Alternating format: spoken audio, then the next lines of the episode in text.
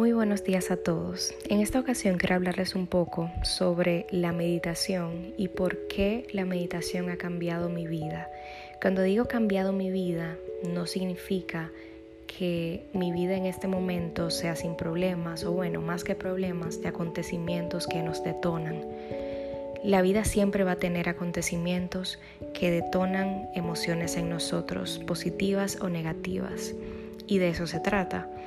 Ahora, nosotros tenemos que tener herramientas para que cuando acontecimientos que quizás nos detonen emociones que nos hagan reaccionar, nos vuelvan reactivos, tenemos que tener un escape para nosotros calmarnos y volver al presente.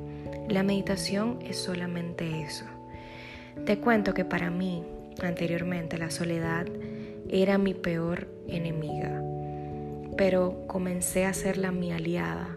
Y eso fue gracias a la meditación. La meditación no es más que estar en presencia, en total y plena presencia. Hay muchas maneras de meditar y cada quien busca la forma que más le guste. No tiene que ver con religiones ni ningún tipo de inclinación. Pero definitivamente quien medita y tiene una inclinación espiritual va a acercarse más a Dios o a quien crea. Antes de empezar a meditar, debes de analizar la razón por la cual la meditación es importante. Estar en presencia significa vivir, significa no querer controlar. En nuestro día a día queremos saber qué pasará en nuestro futuro, todo lo que hacemos en el presente es pensando en el futuro.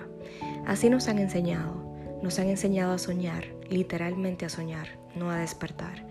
¿Qué sentido tendría una vida que ya sabemos el final? Tenemos una forma de ir guiándonos por el camino de la vida, y con esto me refiero a entender la razón de los acontecimientos, y esta forma se llama intuición. La meditación puede ocurrir tanto en inactividad como en actividad. Un corredor, si se adentra en su actividad, puede llegar a un estado de meditación, un estado de presencia plena.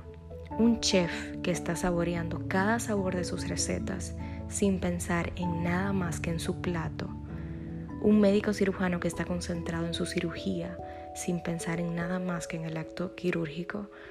Todos estos son ejemplos de meditaciones activas.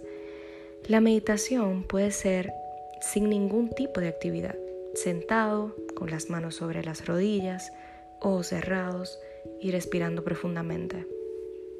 Es lo que normalmente conocemos como meditación pero ambas tienen el mismo efecto, calmar la mente, estar en presencia.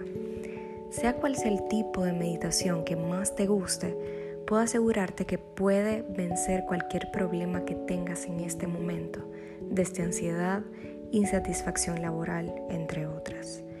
Esta práctica tiene como efecto secundario el conectarte contigo mismo, escucharte, saber qué tu cuerpo está sintiendo, te da la capacidad de prevenir enfermedades, porque al escucharte puedes saber si algo no anda bien con algún órgano. Podemos ir al médico a tratarnos de cualquier enfermedad, pero ¿no sería genial poder entender de dónde viene? Está comprobado que prácticamente todas las enfermedades son derivadas de emociones no tratadas.